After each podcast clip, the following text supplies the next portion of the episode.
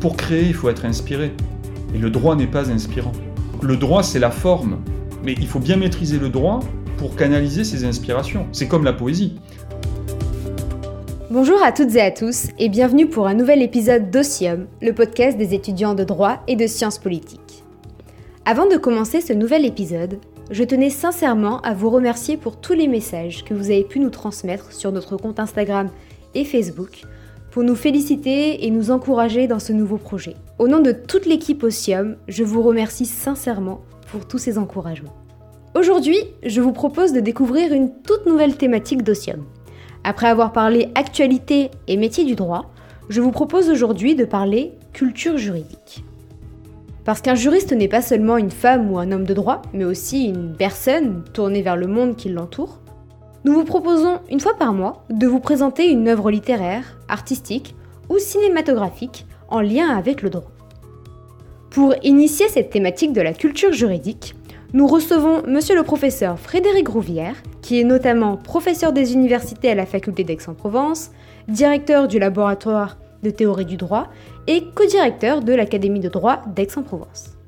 Durant sa carrière, M. Frédéric Rouvière a également été avocat et conseiller juridique. C'est donc tout naturellement que nous avons souhaité convier M. Frédéric Rouvière pour montrer l'intérêt de la littérature dans la vie universitaire et professionnelle de tout bon juriste. Un entretien extrêmement enrichissant et inspirant durant lequel M. Frédéric Rouvière nous livre son rapport à la littérature, une littérature qui lui a permis de poursuivre ses études de droit et par la suite d'être un redoutable avocat. Si cet épisode vous plaît, n'hésitez pas à nous laisser 5 étoiles ou un commentaire sur Apple Podcast, cela nous fait toujours très plaisir. Je vous laisse maintenant rejoindre ma conversation avec le professeur Frédéric Rouvière. Bonjour monsieur le directeur. Bonjour. Nous vous remercions sincèrement d'avoir accepté immédiatement cette invitation. Pour mener notre discussion, je vous propose de suivre le fil de votre vie pour montrer en quoi est-ce que la, littérature, au sens large, que vous appelez vous parfois des, humanités, en quoi est-ce que ces humanités sont nécessaires dans la carrière de, tout bon juriste. Mais avant de nous en dire un peu plus sur votre carrière euh, professionnelle et, académique, j'aimerais vous citer euh, Jacques Vergès, qui euh, considère qu'un dossier de justice est toujours le résumé d'un roman, le thème d'une tragédie, le synopsis d'un film, et que seuls les avocats ont le privilège d'être à la fois les spectateurs d'un tel drame, confident du héros, et les co-auteurs, parce qu'ils accompagnent l'accusé tout au long du procès et l'aident à affronter le cinquième acte de sa tragédie. Donc vous, monsieur le directeur, vous avez été vous-même avocat, et j'aimerais savoir ce que vous pensez de ce lien qui est fait entre l'œuvre judiciaire et l'œuvre littéraire, et aussi du rôle qu'attribue l'auteur à la profession d'avocat de manière générale. Bah, effectivement, c'est une bonne première question hein, qu'on peut se poser, c'est-à-dire le fait que la justice, de toute façon, déjà en soi, c'est une mise en scène. Le, décorum de la justice euh, fait penser à une scène de théâtre. Alors bien sûr, l'analogie, elle est imparfaite, mais elle est très souvent faite. Et la, la question du procès, c'est une question tout à fait classique, même dans la, littérature. Euh, bah, je pense par exemple à Sina, hein, puisqu'on on parle de littérature, bah, le, le, où la, s'appelle le sous-titre, c'est la clémence d'Auguste, c'est-à-dire que Sina euh, fait, euh, un, comment on appelle ça, fomente, enfin plus exactement, c'est Émilie. Euh, qui, qui, fomente en fait une vengeance contre Auguste qui a, qui a, tué en fait son père. Sina et son amoureux, bon finalement à la fin, même si le complot est découvert, en fait il les gracie. Donc ça a été, c'est, c'est une mise en scène finalement d'une problématique juridique, d'une problématique de justice.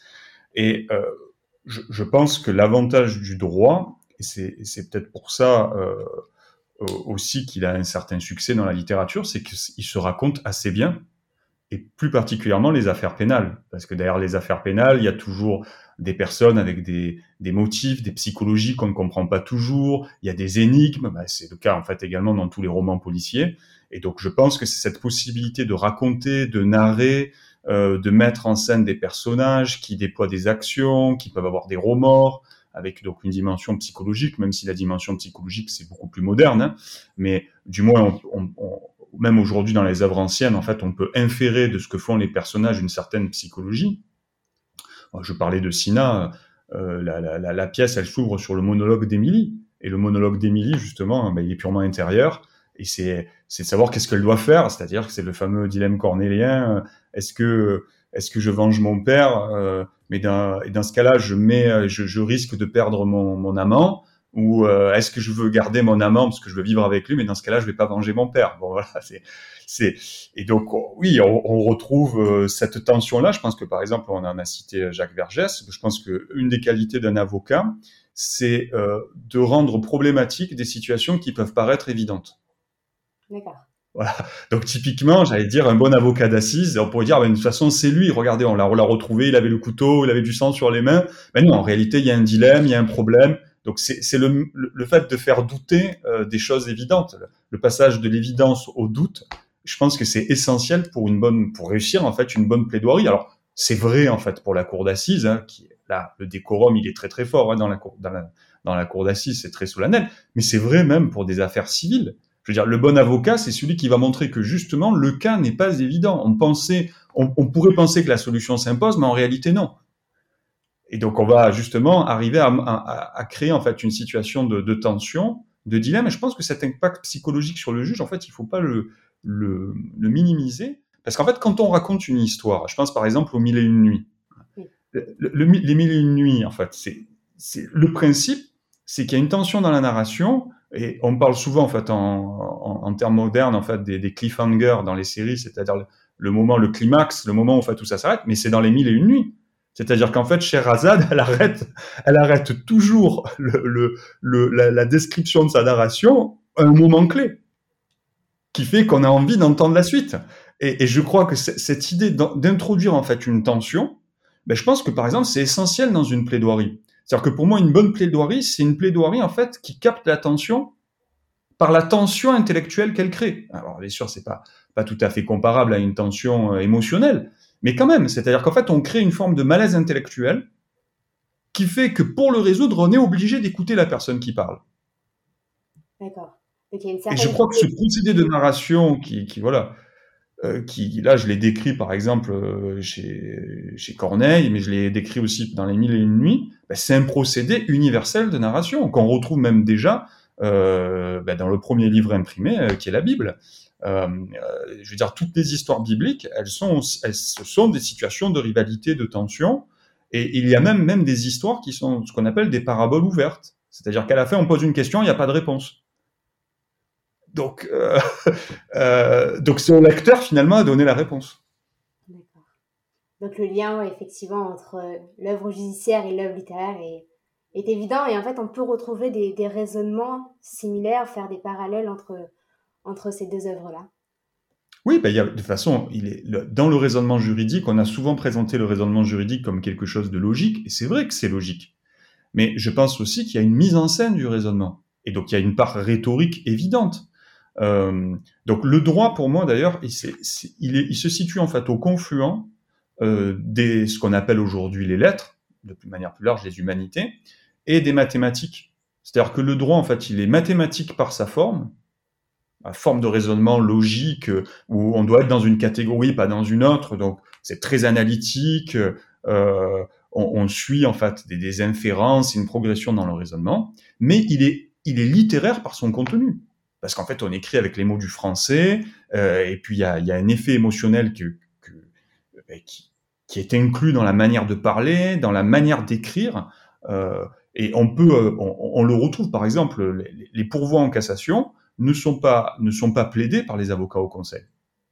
Ils sont simplement déposés, mais quand on lit les mémoires empléatifs, donc qui viennent en fait au soutien des pourvois, ben, on s'aperçoit qu'il y a une très grande, souvent, euh, qualité littéraire dans la présentation des faits, euh, dans, la, mise en valeur des arguments. C'est pas simplement, j'allais dire, un exposé. Du coup, là, on perd, euh, l'aspect mathématique euh, froid des symboles, des équations, où là tout est rationnel. Et là, en fait, on a un mélange, une espèce d'osmose entre les deux, qui est, très intéressante, je trouve. C'est ce mélange finalement qui, qui, fait la beauté, la beauté du droit finalement. Mais est-ce qu'avant de, de, de, continuer cette, cet épisode, vous pourriez peut-être pour euh, vous présenter, euh, donc je, je, vous ai présenté comme professeur et directeur notamment du laboratoire de, de la oui. droit et de, l'académie, mais est-ce que vous pourriez vous présenter par, par vos lectures et nous dire quelle, à quelle fréquence lisez-vous d'abord et quels sont les types d'ouvrages qui, qui, vous intéressent vous, et vous stimulent? Alors, euh, disons que j'ai varié forcément, hein, puisque je lisais pas les mêmes ouvrages en fait à 20 ans qu'aujourd'hui. Euh, disons qu'il y a un type d'ouvrage que j'ai toujours lu, c'est de la poésie. D'accord. Je ne me suis jamais arrêté de lire de la poésie. Euh, j'en ai lu pendant pendant toutes mes, mes études en fait au, lycée, donc j'ai lu les, les, grands classiques, hein, euh, bon, ceux qu'on étudiait au lycée, euh, notamment Baudelaire. J'avais vraiment une admiration une admiration enfin, que j'ai toujours hein, pour Baudelaire. Eh ben, Baudelaire, on retrouve la forme, c'est-à-dire que un des génies de Baudelaire, c'est de, de penser euh, de penser des questions très modernes, donc par exemple la beauté du mal, euh, dans des formes anciennes, celle du sonnet et de l'alexandrin avec Césure et les. Euh, donc en fait, il utilise une forme tout à fait classique qui est la forme antique, mais il l'applique en fait à des objets modernes. Et c'est ça le génie de Baudelaire. Donc en fait, puissance de la forme, mais nouveauté du fond. Et donc la poésie, je n'ai jamais cessé d'en lire. Euh, et également toute la littérature euh, sous forme d'aphorisme. Euh, voilà, par exemple, j'étais moi, je suis un grand, grand amateur de, de poésie japonaise, donc de, koan, de koan zen également, donc du zen, de haïku, hein, c'est la poésie japonaise. Euh, je j'aime beaucoup également, j'ai toujours en fait beaucoup aimé la, la littérature mystique. Euh, tous les mystiques, ben, dans, les, dans les différentes religions, donc les soufis pour l'islam, euh, par exemple, euh, les mystiques en fait chrétiens comme Jean de la Croix, Thérèse d'Avila, ou un mystique en fait qu'on connaît très très peu, qui a des aphorismes magnifiques, c'est Angelus Silicius, c'est un nom d'emprunt hein, bien sûr, ça veut dire l'ange de Silice. Hein, mais parce qu'il avait gardé en fait l'anonymat. c'est une voix qui s'appelle le pèlerin chérubinique. Bon, c'est un peu obscur comme titre, mais en fait c'est l'idée, euh, euh, bah, l'idée qu'en réalité euh, on trouve l'inspiration à l'intérieur de soi. Donc en fait il est, un, il est un pèlerin de son propre territoire en fait intérieur.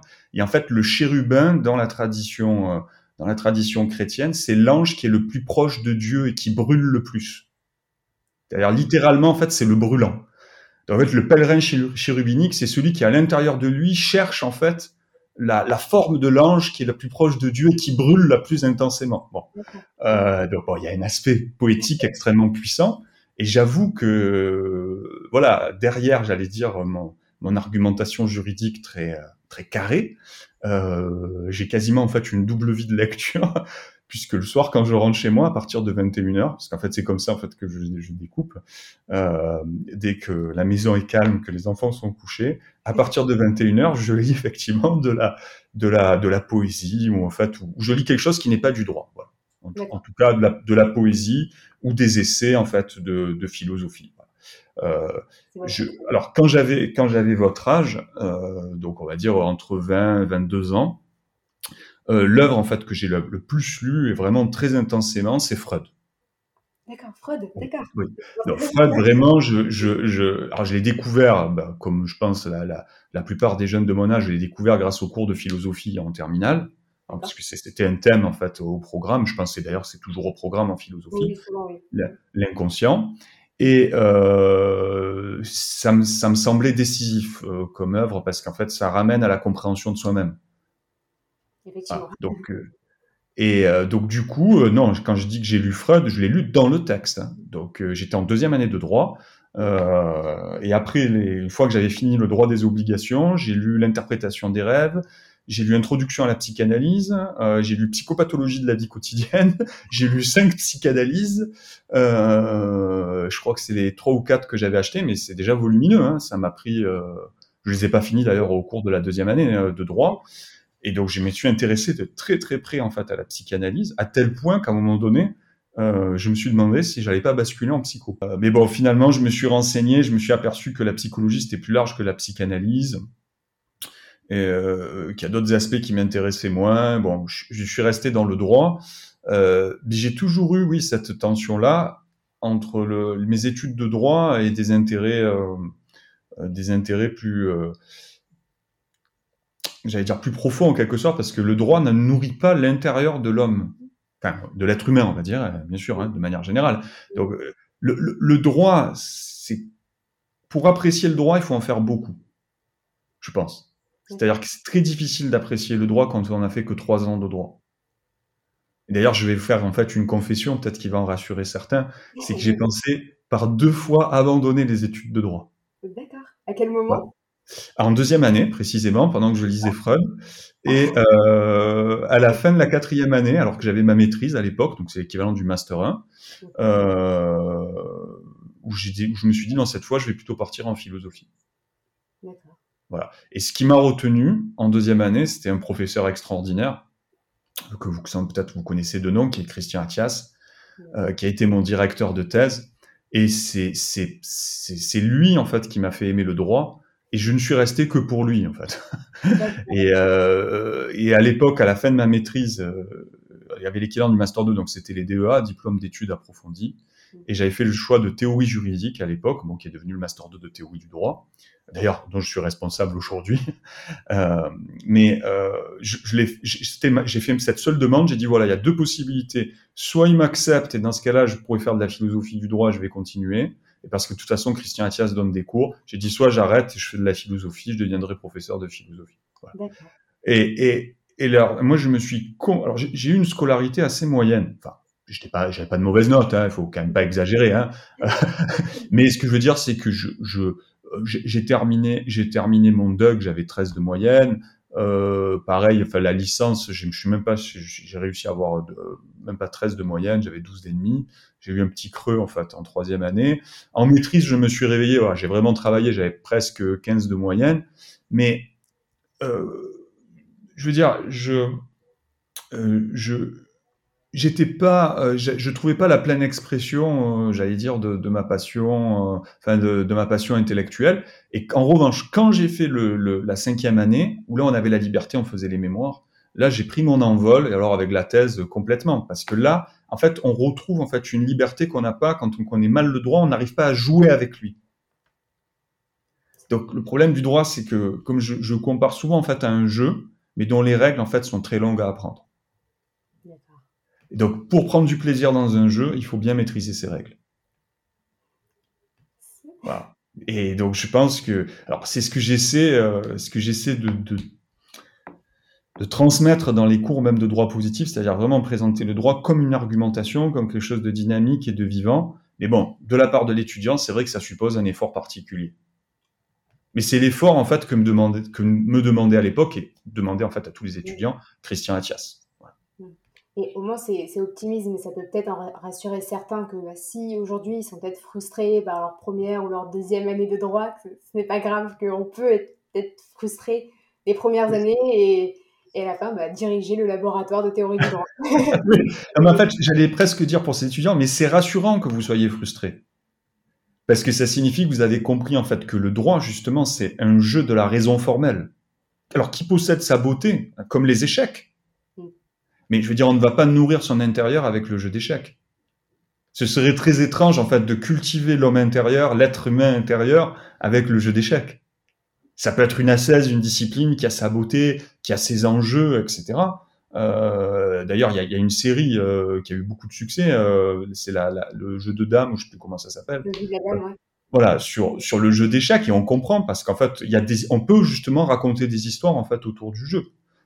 Mais euh, à long terme, ça ne peut pas nous nourrir. Donc c'est vrai que, euh, je dirais, pour survivre dans l'univers du droit, il faut respirer autre chose que du droit. Mais je pense que les, étudiants le savent intuitivement. je pense aussi. Et donc vous, vous avez vraiment trouvé votre équilibre en fait entre en alliant ces deux œuvres-là, l'œuvre à la fois judiciaire et l'œuvre et l'œuvre littéraire. Ah oui, oui, complètement. Et ce que m'a permis d'avoir la théorie du droit, c'est le mélange des deux, parce que la théorie du droit, on nourrit le droit par la sociologie, la philosophie, la psychanalyse, et en plus on a le choix. Donc c'est ça qui est, qui est fantastique, c'est que la théorie du droit, ça donne une liberté, c'est le lieu où on peut croiser les deux, et où on peut autant exercer, j'allais dire, la raison formelle du droit, que la raison passionnelle des humanités, où là, en fait, on retrouve effectivement euh, j'allais dire, c'est le mariage un peu de, du feu et de la glace. Euh, voilà, c'est ou de l'eau et du feu, euh, enfin de la glace plutôt. C'est formel, c'est froid, c'est dur. voilà, c'est droit. Et puis il y a, y a, y a l'aspect voilà plus passionnel de la littérature où en général on fait de la philosophie de manière engagée. On s'intéresse en fait à des questions poétiques de manière engagée parce qu'en fait on, on s'engage nous-mêmes dans la lecture parce que lire de la poésie euh, c'est aussi participer en fait à ce que le poète il veut transmettre. Il n'y a, a, pas de neutralité. Dans ce cas-là, sinon on ferait une lecture purement superficielle de l'œuvre. Alors, bien sûr qu'il y a un, autre auteur que j'adore profondément, qui est Paul Valéry. Je le trouve extraordinaire. J'adore cet auteur. J'adore la manière dont il écrit. Euh, en, bon, lui aussi beaucoup d'aphorismes. Hein. Mais lui, c'est vrai qu'il avait dit qu'il construisait, par exemple, ses poèmes aussi euh, selon en fait une structure formelle, comme par exemple le cimetière marin. Il a respecté toute une structure formelle dans la construction du poème. Mais euh, la, la, forme euh, ne fait pas tout. C'est-à-dire que ce qui fait la puissance du poème, c'est le fond, c'est les images, c'est l'évocation. La forme, elle est, elle sublime encore ça. C'est-à-dire qu'elle porte en fait à un degré encore plus fort grâce à cette structure. Et donc là, je trouve que cet exemple, justement, qu'on trouvait déjà chez Baudelaire, et que j'ai, dont j'ai fait la comparaison avec les aphorismes, ben, c'est la même chose dans le droit finalement. Et donc la, théorie du droit, elle marie cette, cette raison formelle avec cette raison passionnelle qui aussi, bien sûr, reste de la raison, hein, c'est-à-dire qu'on reste quand même dans l'argumentation. En fait, on a, on a l'alliance des deux. Et moi, aujourd'hui, en fait, ce qui me plaît, la liberté que je trouve dans le laboratoire de théorie du droit, c'est que je peux, je peux, je peux prendre le temps de lire autant de la philosophie que des fois revenir à des questions techniques comme le profit subsistant nul en matière de récompense. Voilà, mais, mais, mais les, deux sont reliés parce que pour faire de la recherche, et ça, quand on est étudiant, on le voit pas. Moi, quand j'étais étudiant, je le voyais pas. Mais là, vraiment, je le dis pour tous les étudiants en fait qui écoutent, c'est faire de la recherche, c'est être inspiré. Pour créer, il faut être inspiré. Et le droit n'est pas inspirant. Voilà. Donc le droit, c'est la forme. Euh, mais il faut bien maîtriser le droit pour canaliser ses inspirations. C'est comme la poésie. Au fond, beaucoup de personnes sont inspirées poétiquement, mais au moment en fait d'écrire le poème, comme en fait elles, n'ont pas une très grande maîtrise de la langue française, ben, le, poème en fait ne peut pas s'écrire. Il reste en fait une inspiration. Donc je crois que voilà, c'est très important de voir aussi dans la recherche cet aspect-là, qu'il y a un aspect d'inspiration, de création, et qui existe d'ailleurs même dans les matières où on pourrait penser que ça n'existe pas. Typiquement les mathématiques. Euh, il y a un autre, mathématicien que j'aime beaucoup qui est, qui est Poincaré, euh, pas, le président, hein, euh, mais vraiment le, mathématicien hein, dont, je parle, Henri Poincaré. Tous ces théorèmes mathématiques, il en avait d'abord en fait une vision. C'était vraiment euh, euh, comme la pomme, comme la pomme, vous savez, hein, dont on dit elle, elle, est tombée, on pense à la gravitation, c'était la même chose. C'est-à-dire qu'en fait, il, il rentrait, il, il, descendait du bus, il était frappé en fait d'un éclair, euh, en quelque sorte vertical. Il avait dans une vision en fait l'intuition du théorème, et vite, vite, en fait, il courait chez lui, il le vérifiait et, et ça fonctionnait.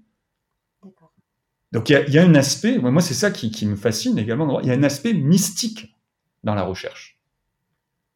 C'est-à-dire que la, la, la, recherche puise en fait à des sources mystiques au sens, il faut prendre mystique en fait au sens étymologique du terme, c'est-à-dire mystique, ça a la même racine en fait que mystérion, le mystère, et le mystère c'est ce qui est caché, et non pas en fait ce qui est inconnaissable. Hein, parce que souvent on n'arrive pas à faire la différence. Donc le mystère, il est fait pour être révélé. C'est un trésor caché, et un trésor est fait pour être découvert. Voilà. Donc je, je, crois que là, voilà, on a, on a bien le lien entre le, le, le, côté inspirant des humanités, de la littérature, et la capacité à retranscrire ces inspirations dans, dans un cadre beaucoup plus formel, mais dont il faut bien maîtriser les règles de composition. D'accord. Donc vous, ce lien, ces œuvres littéraires, en fait, vous ont permis finalement déjà de, en tant qu'étudiant, lorsque vous étiez étudiant, d'avoir un équilibre et c'est aussi ce qui, vous avez vraiment en fait complété tout ce savoir littéraire, toutes ces œuvres littéraires à votre formation de juriste. Et c'est ce qui vous a euh, donné envie de, de, continuer. Mais donc ça, c'est lorsque vous étiez étudiant. Mais aujourd'hui, pratiquement, oui. dans une vie professionnelle. Donc oui. il faut savoir que vous, vous exercez de, de, nombreuses activités et je pense que c'est intéressant. Est-ce que vous pourriez nous dire quel, quel intérêt est-ce que les praticiens juristes peuvent tirer des, œuvres littéraires, alors aussi bien en tant qu'avocat ou conseiller juridique comme vous l'avez été, que hmm. comme euh, bah, enseignant-chercheur. Quel intérêt pratique peut-on tirer de ce lien entre euh, littérature et, justice? Ah ben je, vais dire, ben on, peut, on peut s'en inspirer pratiquement pour des stratégies. Pour des stratégies. Ah mais complètement. Alors là, vraiment, de la même manière qu'aujourd'hui, euh, Sun Tzu, l'art de la guerre, euh, qui, est, un petit opuscule qui, est, qui est de plus en plus connu parce qu'en fait, il est utilisé dans les écoles de management. Mais le Sun Tzu, l'art de la guerre, euh, en tant que juriste, on peut le lire. Et ce que dit Sun Tzu, euh, par exemple, euh, de l'armée, la manière en fait de surprendre l'adversaire, de tendre des pièges, bah, c'est la même chose qu'on fait en fait quand on est avocat. C'est-à-dire combien de fois, quand j'ai rédigé des conclusions, j'avançais une affirmation sans mettre la jurisprudence, pour voir en fait si l'adversaire connaissait bien la jurisprudence, parce que du coup, s'il me contredisait, je disais mais attendez, je comprends pas euh, pourquoi euh, Madame X soutient ça alors que la Cour de cassation euh, depuis très longtemps a tranché la question.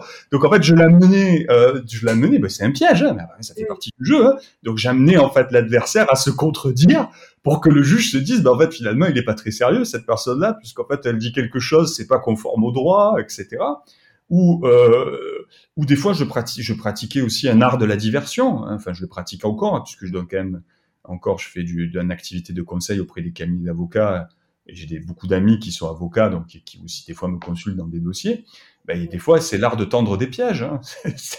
donc euh, je, et je pense que les, les, les, les euh, la, manière dont un policier mène un interrogatoire dans les romans policiers la manière en fait je sais pas hein, dont, dont, dont la guerre de Troie a eu lieu ben, Prenons par exemple le cheval de Troie, c'est quand même ce qui a donné son nom à une forme de virus informatique.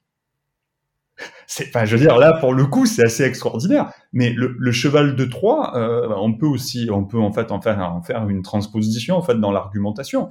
C'est-à-dire qu'en fait, on met une bombe à retardement. C'est-à-dire qu'en fait, on place un élément qu'on va développer, mais on attire l'attention de l'adversaire sous un tas d'autres choses, au dernier moment, on le développe, donc en fait, il est pris de court avant l'ordonnance de clôture, donc il répond, hein, parce qu'il y, a quand même le contradictoire. Et après, devant le juge, dans la plaidoirie, on insiste que sur ça. Et donc, s'il l'a pas vu passer, c'est la fin. il y a une autre technique euh, aussi, euh, en quelque sorte, des mauvais cadeaux surprises. Euh, c'est alors ça, j'aime pas du tout cette technique. Je la trouve. Ben, on parlait en fait, je trouve ça inélégant. Voilà. Donc moi j'aime les pièges élégants. Alors le piège inélégant, ce serait de faire des conclusions, moi comme ça m'est souvent arrivé de les lire, des conclusions de 60 pages qui épuisent l'adversaire, ou dans les 60 pages, on va mettre un argument décisif qui va être noyé dans un flot de banalité. D'accord.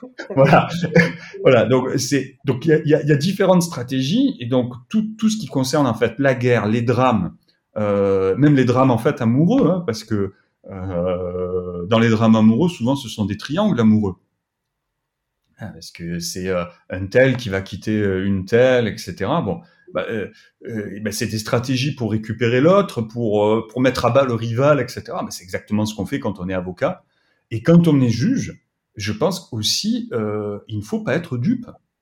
C'est-à-dire qu'il y a beaucoup de juges, des fois, qui ne comprennent pas et se disent, mais tiens, mais pourquoi est-ce qu'il saisit le juge de la mise en état? Pourquoi il demande une expertise à ce moment-là, etc. Et parce que derrière, en fait, il y a toute une stratégie de procédure sur l'interruption des délais de prescription, sur le fait de gagner du temps. Combien d'avocats disent, euh, bon, bah écoutez, euh, euh, un tel, vous le licenciez, mais ce qu'on va faire traîner le procès, vous inquiétez pas, l'indemnité, vous la paierez dans huit ans. Donc, euh, budget, vous pouvez faire un budget en fait pour la, pour l'entreprise. Vous pourrez même en fait la mettre en fait en charge. Vous gagnerez même de l'argent. Et donc, c'est aussi pour cette raison-là que le, le, la réforme de la procédure civile en fait aujourd'hui a, a, inclus l'exécution provisoire dès la première euh, instance. C'est aussi pour des fois casser ce type de calcul-là, où en fait on peut vraiment, avec les recours qui sont suspensifs, peut vraiment épuiser l'adversaire. D'accord. Donc vous tirez de la littérature finalement des, stratégies et voire même en fait un, intérêt presque martial, j'ai envie de dire. Alors oui, martial, oui. Bah, alors c'est vrai qu'il y a quelque chose que j'ai pas dit, mais j'ai fait des arts martiaux pendant près de 18 ans. D'accord. Voilà, donc euh, ça explique aussi euh, le, peut-être l'intérêt euh, martial. Hein. je fais du karaté. Et donc c'est aussi pour ça que je me suis que bon, j'ai aussi toujours porté beaucoup d'intérêt à, à, la culture nippone. Le, le karaté, c'est japonais. Hein. Et donc d'où les Kwanzen, le zen, les haïkus. Euh, voilà. Et, et d'accord, je comprends mieux. Voilà. Et Sun Tzu, bah, Sun Tzu, c'est l'art de la guerre. C'est pas dire de bêtises, mais je crois que Sun Tzu il est chinois, hein, pas japonais. Mais euh, bon, à, vérifier. Mais voilà, du, moins oui, c'est vrai. Mais c'est vrai que le, le, droit, ça a quelque chose quand même de martial. Les arguments, c'est une guerre. Enfin, je c'est la guerre des arguments, c'est une guerre intellectuelle. C'est un combat. Que vous menez euh, avec euh, avec à vos côtés la littérature finalement. Oui, la, mais la littérature en fait on la met pas en avant, mais c'est, elle est en arrière-plan. C'est l'inspiration. Enfin moi, je, même pour le praticien aujourd'hui, c'est, une source d'inspiration. Et je pense que le, le, génie du juriste, c'est de, c'est de traduire ça dans le langage du droit. Et c'est, ça. Donc c'est exactement la même chose que pour la poésie et pour des tas de disciplines. De toute façon, toutes les personnes qui excellent dans leur propre discipline, que, en, que ce soit le droit, que ce soit les mathématiques, etc., sont toujours des personnes qui sont ouvertes sur d'autres disciplines. même euh, la dernière fois, j'ai entendu l'interview d'un très grand cuisinier en fait étoilé. Et lui-même, il expliquait que toutes les inspirations de ses plats, c'était en dehors de la cuisine qu'il les trouvait. Donc moi, ça m'a absolument pas étonné. Puisque la, cuisine, c'est la mise en forme, l'exécution euh, d'une idée. Bon, là, on sort de la littérature. La recette de cuisine, c'est pas de la littérature. Mais, mais c'est pour, pour dire que, que, euh, que l'expertise d'une discipline, elle permet, elle permet de mettre en forme des intuitions ou de mettre en forme une inspiration. Mais il faut les deux. Il faut être pluridisciplinaire ah oui, il faut être pluridisciplinaire. Oui, clairement. Alors après, du coup, c'est vrai qu'on peut enchaîner, se dire que le droit manque de, de pluridisciplinarité. Il y en a quand même, euh, euh, il y en a une certaine dose, on va dire, avec l'économie ou la science politique. Mais je pense qu'il y aurait une manière beaucoup plus simple d'ouvrir le droit à la pluridisciplinarité. Ce serait en fait tout simplement d'introduire plus de théorie du droit en lien avec le droit positif dans le cursus. C'est-à-dire de montrer, euh, euh, pas simplement de faire de l'économie, pas de superposer les matières comme on le ferait par exemple en sciences politiques ou dans un, institut d'études politiques. Ben, euh, ils ont une formation généraliste parce qu'ils piquent un peu de tout. Ils font un peu d'économie, un peu de droit. C'est le, système du un peu là pour le coup.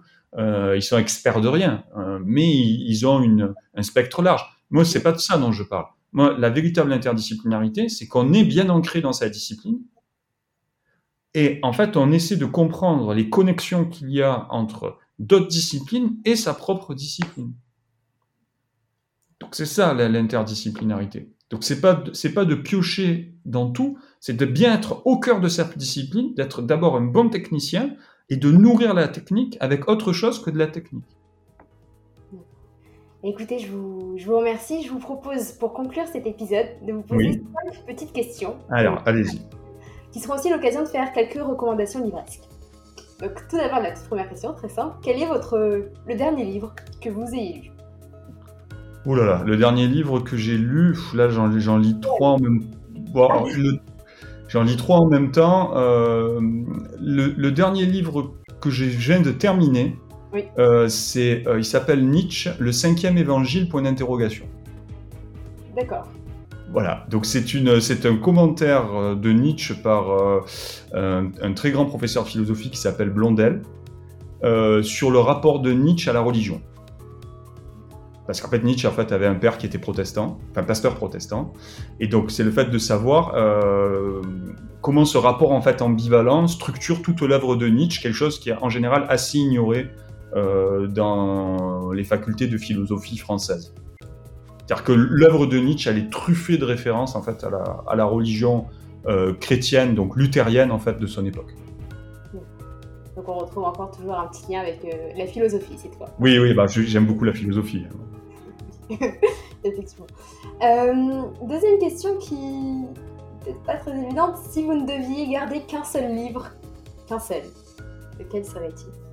Oh là là, j'en ai, j'en ai un. Alors ça va, ça va vous surprendre ce que je vais vous dire. Mais c'est un livre en fait qui est complètement mystique, voire paranormal. Ah, euh, Voilà, ouais, ouais. Et ça s'appelle Dialogue avec l'ange. Ok. Et pourquoi Voilà, de, de Gita Malache.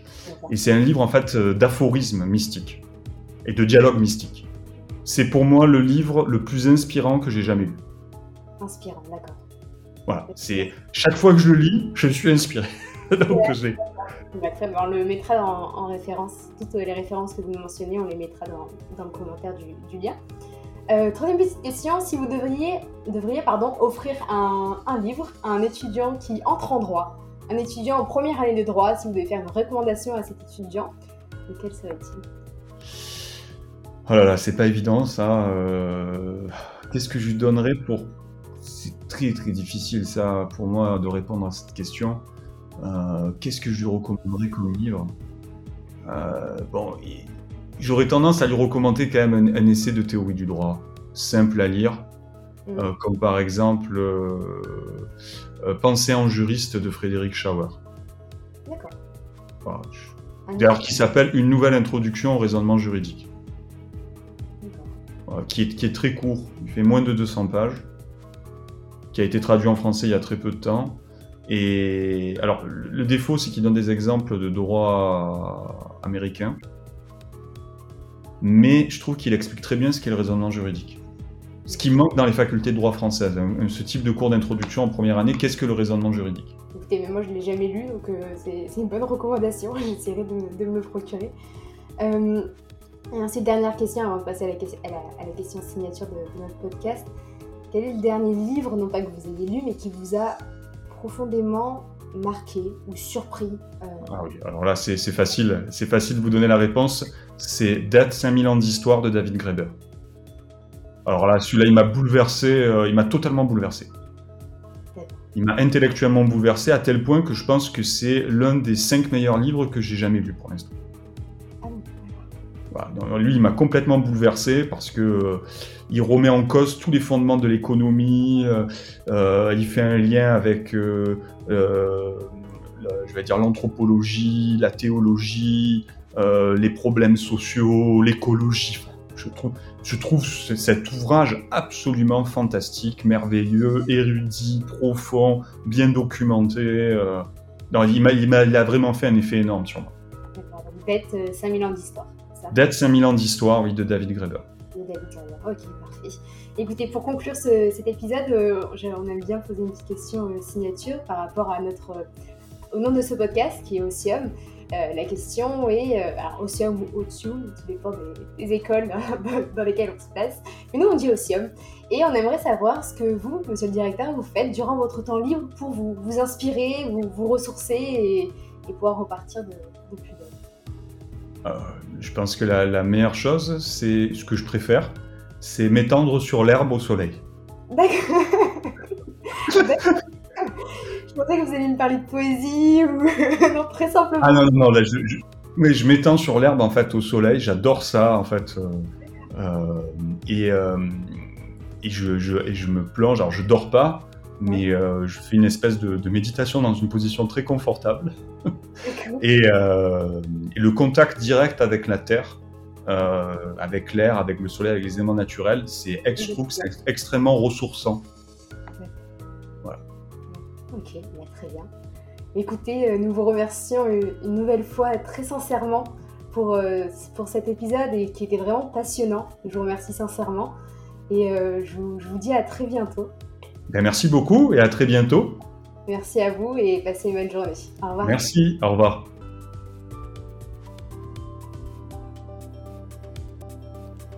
Je vous remercie d'avoir écouté cet épisode jusqu'au bout.